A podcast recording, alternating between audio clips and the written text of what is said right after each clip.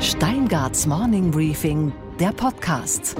Einen schönen guten Morgen allerseits. Mein Name ist Gabor Steingart und wir starten jetzt gemeinsam in diesen neuen Tag. Heute ist Mittwoch, der 10. Juni. What would people say if they knew we felt this way? But God gave me this refrain. Es war ergreifend und es war kämpferisch. Der Trauergottesdienst für George Floyd heute Nacht. George Floyd, jener Mann, der durch Polizeigewalt zu Tode kam. Die Gerichte haben ja noch nicht entschieden, aber alles sieht aus wie Mord. In der Kirche Foundation of Praise in Houston, der Stadt, in der George Floyd aufgewachsen ist, waren gut 500 Gäste geladen. Nur wenig Prominenz, es sollte bewusst kein Schaulaufen werden. Polizisten standen Spalier und salutierten, als der goldene Sarg in die Kirche getragen wurde. Viele Trauergäste erschienen in weißer Kleidung, fast alle trugen Atemschutzmasken, viele mit der Aufschrift I can't breathe. Aber es ging nicht nur persönlich, es ging vor allem auch politisch zu. Die Nichte von George Floyd, Brooke Williams, ging die Regierung und vor allem die Lebenslüge der amerikanischen Nation vom einträchtigen Nebeneinander der Ethnien frontal an. Why must this system be corrupt and broken? Laws were already put in place for the African American system to fail. And these laws need to be changed. No more hate crimes, please. Someone said, make America great again. But when has America ever been great?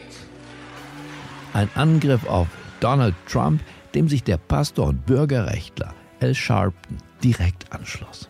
The president talks about bringing in the military, but he not said one word about eight minutes and 46 seconds of police murder of George Floyd. Oh, he said the family has my sympathy and all of this. He didn't give those on other situations a sympathy. He challenged China on human rights. Das andere Amerika ist traurig, aber es ist auch kämpferisch gestimmt in diesen Tagen. Und Amerika befindet sich im Wahlkampf. Kein Zufall also, der demokratische Präsidentschaftskandidat Joe Biden war per Videobotschaft zugeschaltet. Now is the time for racial justice. That's the answer we must give to our children when they ask why.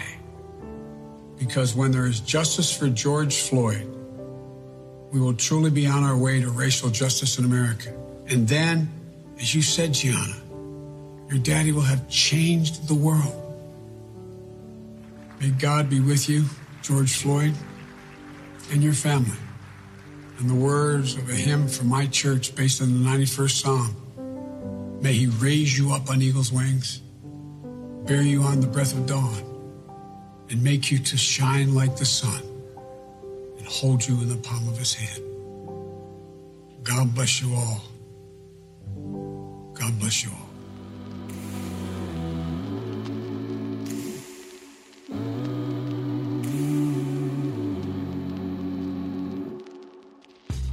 Unsere Themen heute. Die Grünen-Chefin Annalena Baerbock lädt für heute zu einem Familien- und Bildungsgipfel ein. In dieser Ausnahmesituation ist aus meiner Sicht keine Zeit für Reflexe, bloß weil wir Opposition sind, einfach nur draufzuhauen. Aber da, wo Dinge nicht gut gelaufen sind, für mich war das vor allen Dingen äh, die Kinder- und Familienpolitik, auch sehr deutlich als Opposition zu machen. So geht's nicht. In Deutschlands Mittelstand spielen Frauen eine nur kleine Rolle.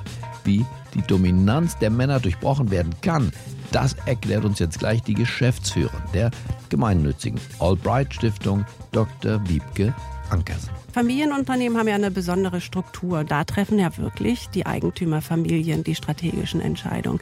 Was in dem Fall auch ein Vorteil ist, weil wenn sie die Vorteile einsehen, sie es auch relativ schnell ändern können. Außerdem, während die amerikanische Realwirtschaft mitten hinein in eine Rezession geschlittert ist, geht's an der Börse schon wieder nach oben. Wie das zusammenpasst, das erklärt uns gleich unsere Wall Street Reporterin Sophie Schimanski.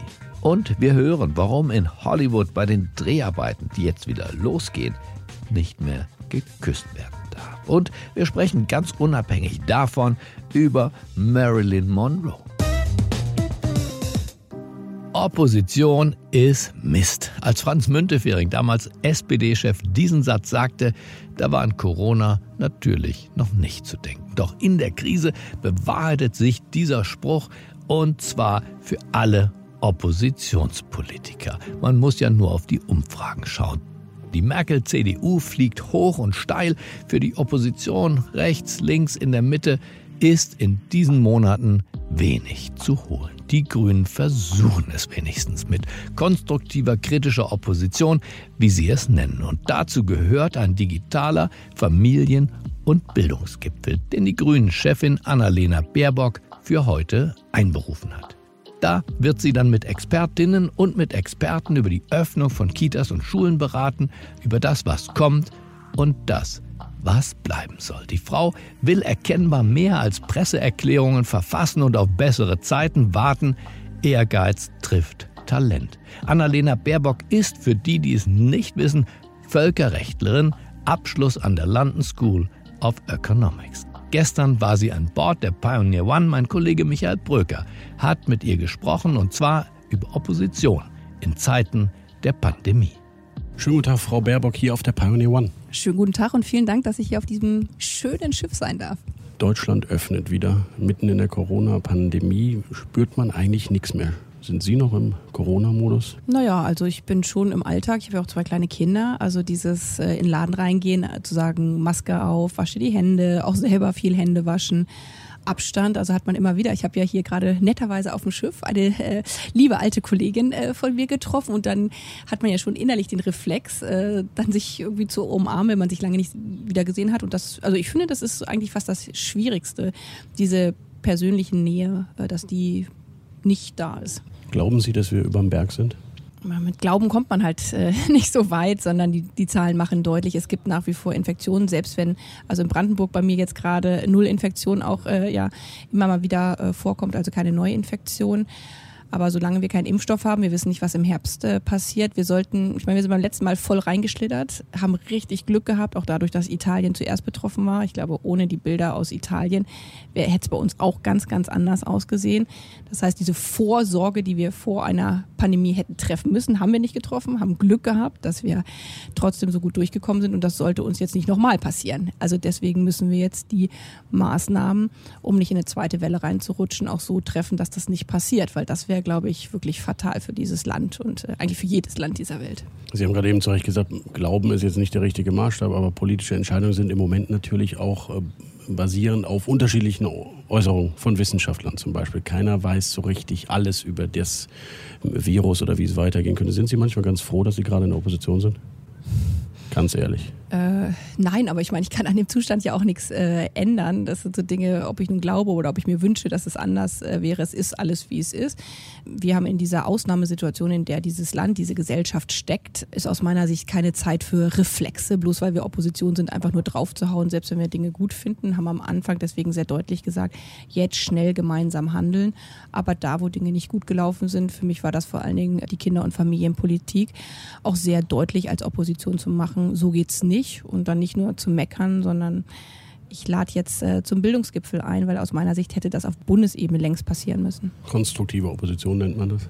Ja, kritisch-konstruktiv äh, würde ich das nennen. Kritisch da, wo es nicht läuft, aber konstruktiv, weil ich verstehe Politik so, Dinge zu verändern, die aus meiner Sicht nicht richtig laufen, aber auch äh, im Sinne des Gemeinwohls daran zu arbeiten, dass es für alle gut besser wird. Da hilft es nichts, einfach äh, nur rumzunörgeln. Sowohl die Kanzlerin als auch Jens Spahn haben ja beide gesagt, die Entscheidung bezüglich der Kita- und Schulschließung seien das Schwierigste gewesen auch der Satz von Herrn Spahn, manches werden wir uns noch verzeihen müssen oder so.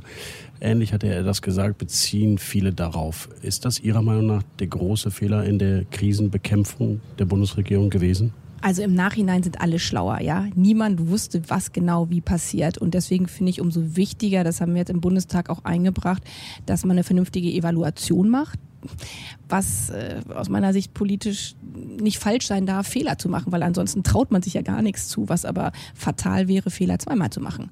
Ein zentraler Punkt ist, dass offensichtlich dieses Gesundheitssystem obwohl wir mit den Intensivbetten ja sehr gut auch im europäischen Vergleich dastanden, aber mit Blick auf Vorsorge nicht gewappnet war. In den Shutdown haben wir ja gemacht, weil wir phasenweise keine Schutzkleidung hatten, die Atemmasken, die eigentlich vorrätig hätten sein müssen, nicht da waren. Wir haben keine Pandemiewirtschaft, das heißt, wir konnten in Europa nicht selber unsere Schutzmaterialien produzieren. Und das ist jetzt ein Punkt, die politische Verantwortung dafür zu sorgen, dass wir viel unabhängiger werden, auch von internationalen Lieferketten, von China mit Blick auf Schutzkleidung. Und der andere Bereich ist der Bildungsbereich wo man auch rückblickend sagen muss, man hat die Kitas und Schulen geschlossen und über Wochen hat sich da niemand drüber unterhalten und dann waren die Osterferien und dann kamen die Kultusminister zusammen und haben gesagt, was machen wir denn jetzt? Anstatt die fünf Wochen zu nutzen, als die Kitas und Schulen zu waren, um Pläne zu machen, dass alle Kinder wieder schnell in die Schule und Kita kommen. Und ich glaube, das ist schon ein Spiegel in der Gesellschaft, dass Bildungs-, dass Familienpolitik halt nicht das allerhöchste Standing in der politischen Debatte hat. Das Konjunkturpaket, Frau Baerbock, im ersten Nachtragshaushalt wurden die ersten Maßnahmen mit den Grünen zusammen beschlossen. Auch mit der FDP, mit den Linken im Bundestag wurde der Nachtragshaushalt beschlossen. Es herrschte große Solidarität, Gemeinsamkeit, auch bei der Bekämpfungsstrategie. Jetzt gibt es Kritik an einzelnen Maßnahmen. Stimmen die Grünen grundsätzlich diesem Konjunkturpaket zu? Zum Beispiel im Bundesrat? Ja, das Konjunkturpaket, wie das immer so ist, äh, die Komplexität von Politik ist nicht so, da gibt es das eine Konjunkturpaket, das kommt im Bundesrat, sondern es kommen nur äh, einzelne Teile, sind zustimmungspflichtig, äh, die genau. kommen überhaupt nur in den, in den Bundesrat etliche Teile kommen überhaupt nicht in Aber den sehr in viele Steuergesetze zum Beispiel. Von der Mehrwertsteuer bis zum Familienbonus eigentlich alles zustimmungspflichtig. Das heißt, die Grünen müssen sich dort ja positionieren und sagen, das machen wir mit oder machen wir nicht mit. Genau, und das werden wir uns auch ganz genau ähm, anschauen. Aber das Ganze muss natürlich schnell auf den Weg gebracht werden. Also das ist ja ein Programm, was dafür sorgen soll, dass wir nicht von der Corona-Krise in die Wirtschaftskrise äh, rutschen. Da stecken zum Beispiel die Überbrückungshilfen mit drin für kleine und mittelständische Unternehmen. Und die müssen jetzt schnell kommen. Ansonsten sind äh, die Unternehmen, sind die Mitarbeiter äh, dort in Arbeitslosigkeit und die Unternehmen in Insolvenz. Das heißt, das muss jetzt schnell passieren. Äh, da kann es nicht zehn Verhandlungsrunden ähm, geben, aber wir werden uns äh, genau anschauen, was wir davon mit unterstützen werden und ähm, was nicht. Aber grundsätzlich ist Ihre Einschätzung, die meisten Maßnahmen könnten wirken und gehen in die richtige Richtung? Ja, ich habe ja, als das Paket vorgelegt wurde, deutlich gesagt, dass da einiges Gutes drinsteckt, manches weniger Gutes. Und wenn man sich jetzt die Details anschaut, ist sehr, wie immer, der Teufel liegt im Detail auf die Detailausbildung. Und Sie erwarten auch, dass man eben bei einzelnen Teilen Gesetzen die Zustimmungspflicht jetzt mit den Grünen schnell in Verhandlungen geht, wo etwa Nachbesserungsbedarf besteht. Dass man diese Details okay. ähm, jetzt klärt und genau schaut, was hat das zu bedeuten. Und selbst das Kabinett hat das ja noch nicht mal. Also ich meine, das ist jetzt ein Papier, was sehr viel äh, Prosa enthält. Das muss ja erstmal ein Gesetz Gesetzestext gegossen werden. Da muss man jetzt wirklich genau hinschauen, weil es hilft nichts, wenn wir jetzt die Überschriften schick haben und sagen, da ist der Aufbruch in ein neues industrielles Zeitalter, aber de facto ändert sich on the ground, also in der Realität nichts. Der Wind, den sie unter den Flügeln hat bezüglich der Klimaschutzdebatte vor noch einem halben, dreiviertel Jahr, kommt der nochmal wieder? Ist der nur zurückgedrängt? Hat der gerade eine Pause? Also den Wind haben ja insbesondere Fridays for Future und die junge äh, Generation gemacht. Das war jetzt nicht alleine äh, grüner, Sie haben profitiert davon grü natürlich als Wind, Grüne. Aber Klima und Natur und Umweltschutz ist halt ein Kernthema äh, von Grün. Auch im Wahlkampf bleibt das eins. Ja, aus, ich habe immer ehrlich gesagt damit gehadert, dass irgendwie Zuschreibung war, okay, die Grünen können Öko, aber ansonsten gucken wir mal nach anderen Parteien. Ich bin auch in die Politik gegangen, gerade mit Blick auf Außenpolitik. Das ist ein Thema, was äh, ich beruflich stark gemacht habe. Gerade, ja, weil ich Kinder habe, auch, ähm, aber aus, aus einer Gerechtigkeitsfrage heraus ist für mich eine gerechte Bildungs-, eine gerechte Familienpolitik essentiell und die Situation, die jetzt dazu führt, dass man stärker über Wirtschaftspolitik, über Familienpolitik redet, bedeutet auch, dass wir Grün zeigen können, was wir in den Themenfeldern zu bieten oder anzubieten haben. Deswegen ist das jetzt für mich gar nicht so, dass ich sage, oh weh, warum reden wir nicht über Klimaschutz? Man darf den Klimaschutz jetzt nicht außen vor lassen weil es wird uns sonst in die nächste große Krise äh, treiben. Zum einen natürlich mit Blick auf klimatische Veränderungen. Wir haben das erlebt, fast gar kein Regen im April, als wir alle im Shutdown saßen, war der Boden knastertrocken. Und zum anderen aber auch volkswirtschaftlich die Leitprodukte der Zukunft werden klimaneutrale Produkte sein. Und wenn wir den Industriestandort Deutschland sichern wollen, dann sollten die in Deutschland produziert werden und gemeinsam auf dem europäischen Binnenmarkt vorangebracht werden. Teilen Sie die Analyse, dass es ein Wirtschaftswahlkampf, ein Steuerwahlkampf, wieder auch ein Verteilungswahlkampf wird, gerade nach einer möglichen Wirtschaftskrise im nächsten Jahr? Ja, die soziale Frage muss aus meiner Sicht auch eine große Frage im Wahlkampf äh, spielen, weil es hilft zum Beispiel Pflegekräften überhaupt nichts, dass alle schön geklatscht haben, als sie die Panik hatten, dass sie selber ins Krankenhaus äh, kommen.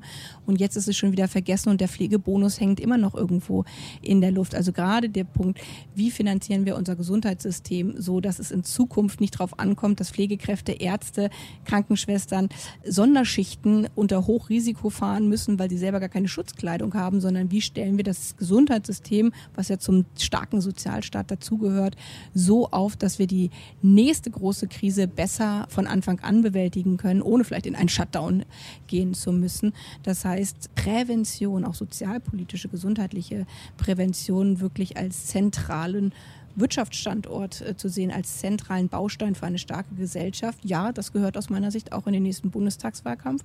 Und ich denke, dass da die Parteien auch nach wie vor sehr unterschiedliche Antworten haben. Sind die Grünen eine linke Partei? Unser Anspruch ist, die führende Kraft der linken äh, Mitte zu sein.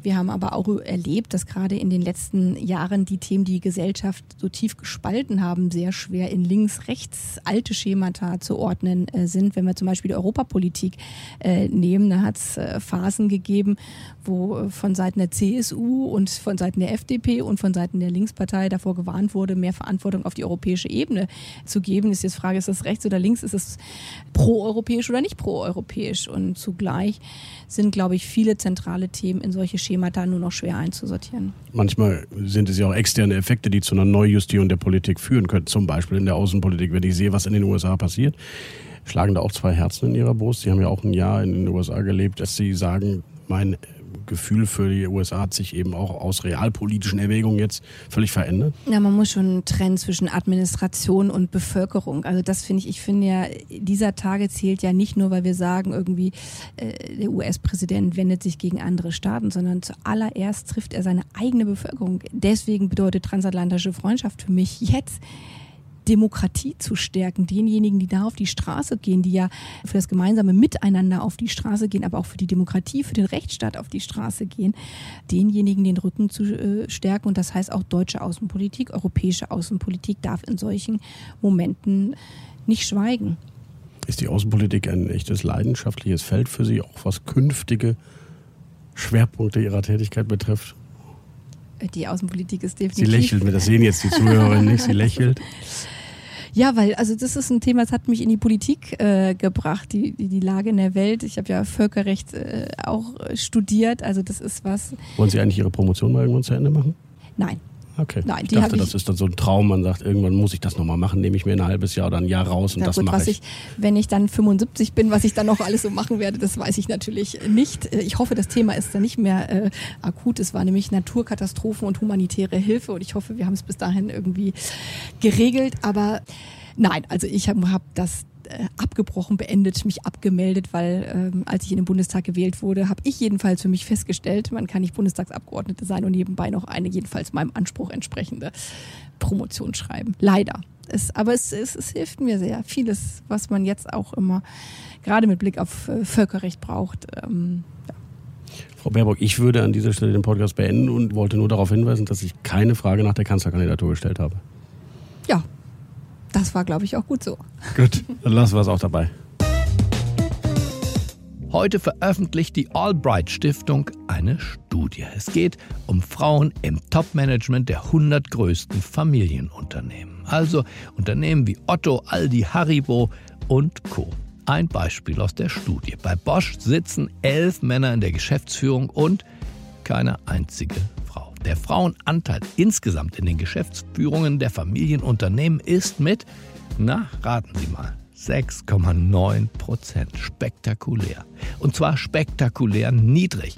Zum Vergleich bei den DAX-Unternehmen, die auch keine Weltmeister sind, immerhin 15 Prozent aller Vorstände sind mittlerweile Frauen. Ist das eigentlich die gesellschaftliche Verantwortung und die Wertorientierung, auf die die Familienunternehmen sonst, und zwar zu Recht, so stolz sind? Wohl kaum. Die Geschäftsführerin der Albright Stiftung, Wiebke Ankersen, hat uns hier auf der Pioneer One besucht, um mit meiner Kollegin Alev Duan über Ursachen dieser Diskriminierung und Wege zu einem besseren Miteinander von Mann und Frau im Wirtschaftsleben zu sprechen. Guten Morgen, Frau Ankersen. Schön, dass Sie da sind hier bei uns auf der Pioneer One. Guten Morgen, Frau Doan. Frau Ankersen, Sie haben sich die Familienunternehmen angeguckt und zwar genau die Geschäftsführungen und wollten mal wissen, wie viele Frauen da so sitzen. Was sagen Sie zu dem Ergebnis? Wir sehen nicht viel, wenn wir die Frauen suchen. Hm. 6,9 Prozent beträgt der Frauenanteil in den Geschäftsführungen. Das ist echt spektakulär wenig. Also die deutschen Börsenunternehmen sind schon international weit zurück, was den hm. Frauenanteil in Führungspositionen betrifft. Aber mit mehr als halb so viel sind die Familienunternehmen wirklich noch mal wesentlich, wesentlich dahinter. Was glauben Sie, woran liegt das eigentlich? Ich denke, dass das ganz einfach eine Fehleinschätzung ist. Den Unternehmensführern ist nicht klar, was ihnen entgeht, was sie von mehr Frauen in ihrer Geschäftsführung hätten, was wenn sie sich denn darum bemühen würden. Ja, es ist ja inzwischen gut dokumentiert, dass gemischte Führungsteams mit unterschiedlichen Erfahrungshintergründen, mit unterschiedlichen Blickwinkeln eine bessere Entscheidungsfindung haben. Da wird mehr diskutiert, da wird mehr in Frage gestellt auch. Das heißt, auch das Risikomanagement sieht in der Regel besser aus. Es gibt auch mehr Innovationskraft und am Ende werden profitablere Entscheidungen getroffen. Da gibt es Untersuchungen, die das ganz schön belegen. Es ist ja auffällig, dass immer, wenn es um die Frage von Frauen in Geschäftsführungen oder im Vorstand geht, immer wieder dieses Standardargument kommt, Frauen wollen einfach nicht in die Führung. Was sagen Sie dazu? Oh, dazu kann ich sagen, es gibt eine schöne Untersuchung der Stiftung Familienunternehmen von 2018, die sehr schön dokumentiert hat, dass mehr Frauen als Männer in den Familienunternehmen in die Führung wollen. Es ist also eigentlich relativ einfach für die Familienunternehmen, das umzusetzen und die auch in Führung zu bringen, sie also einfach bei der Rekrutierung für hohe Führungspositionen auch zu berücksichtigen. Und woran liegt das? Also ich als Laie würde mir jetzt denken, okay, anscheinend sind diese Familienunternehmen so traditionell und so auf ihre Vergangenheit und auf ihre bisherigen Erfolge konzentriert, dass sie vielleicht das Gefühl haben, sie müssen gar nicht irgendwas anders machen. Es läuft doch ganz gut. Ja, das ist natürlich die Herausforderung für Familienunternehmen, immer die starke, stolze Tradition abzuwägen mit der Erneuerung und das Ganze in einer gesunden Balance zu halten. Und hier bei diesem Thema sehen wir aber, dass die Balance nicht mehr gegeben ist, sondern dass die Tradition so ein bisschen die Entwicklung, die Weiterentwicklung der Führungstraditionen zu ersticken droht. Den höheren Frauenanteil in Führungspositionen sehen die noch nicht als klaren Vorteil, für den es sich lohnt, eine stärkere Veränderung vorzunehmen. Gibt es Unternehmen, wo Sie sagen würden, da funktioniert es wirklich richtig gut und ein Unternehmen, das Sie vielleicht überrascht hat, weil es dann doch in dieser Frage sehr rückständig ist? Da ist noch nicht so wahnsinnig viel Vorbildhaftes unterwegs. Haniel hat sehr interessant sich dazu entschlossen, den Aufsichtsratsvorsitz, diese starke Machtposition der Familie, an eine familienfremde Managerin zu geben. Das ist natürlich auch ein, ein, ein starker Wechsel und wird hoffentlich Schule machen.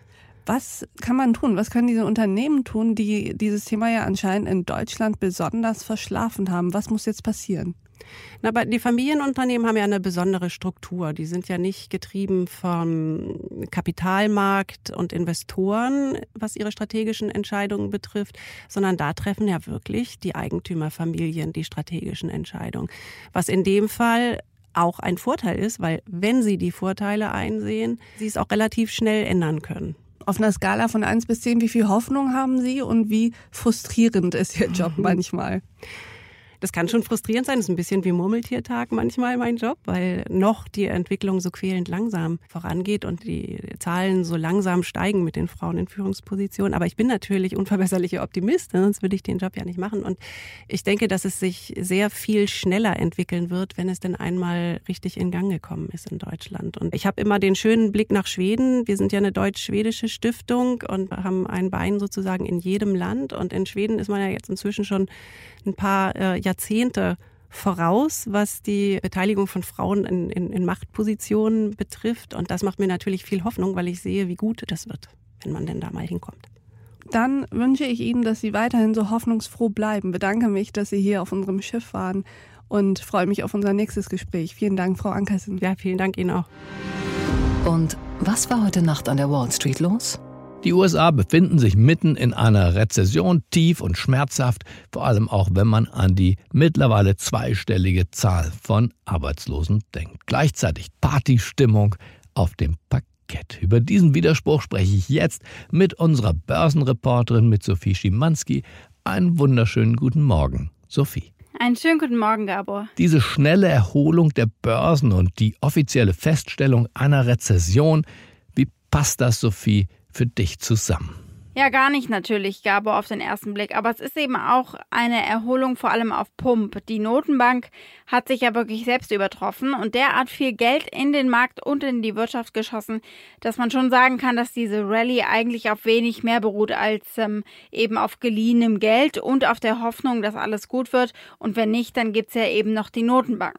Seit Mitte März ist die Bilanz der Zentralbank von knapp über 4 Billionen US-Dollar auf über 7 Billionen US-Dollar gestiegen. Die Regierung hat Hilfspakete verabschiedet, bereits 5 Billionen US-Dollar ebenfalls eine ganze Menge. Und Berichten zufolge ist für den Sommer ein weiteres Paket geplant für eine Billion US-Dollar nochmal.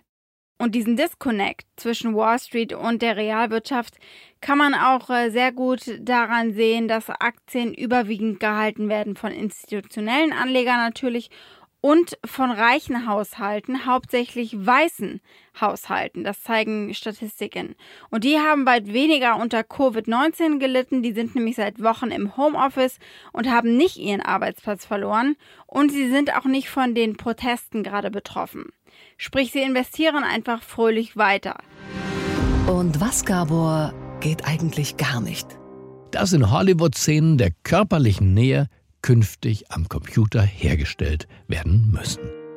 So groß ist die Ansteckungsgefahr wegen Corona, sagen die Filmbosse. Die Dreharbeiten zu den großen Blockbustern waren jetzt ja für einige Monate ohnehin unterbrochen. Am kommenden Freitag geht's wieder los. Aber eben unter strengen Auflagen. An jedem Set gibt es einen Corona-Beauftragten und die Crew soll regelmäßig durchgetestet werden. Körperkontakt wird so weit wie möglich reduziert. Das heißt, Kampf- und Kussszenen werden technisch animiert, die obligatorischen Erotikszenen bei James Bond.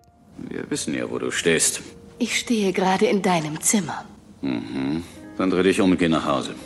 Das ist alles? Oder in Humphrey Bogarts Casablanca gibt es dann nur noch per Computermaus. Oder, weil es so schön war, jetzt bei uns.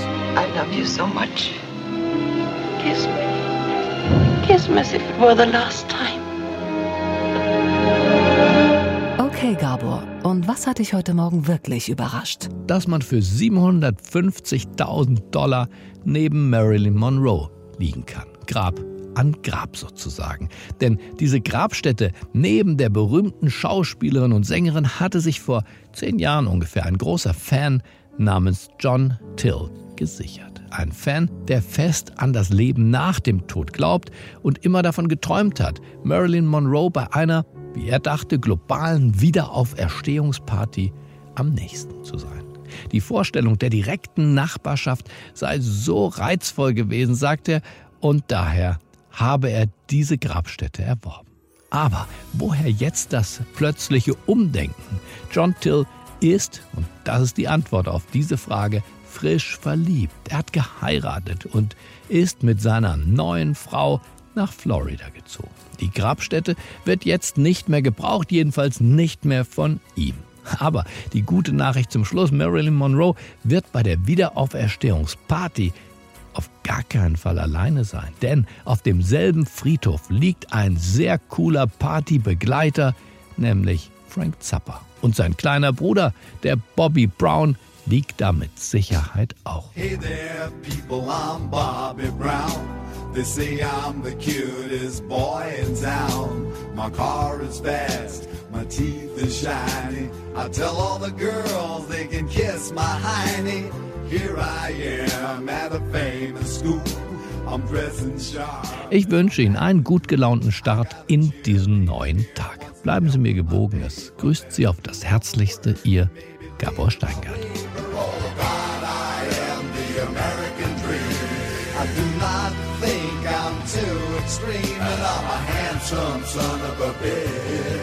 I'm gonna get a good job and be real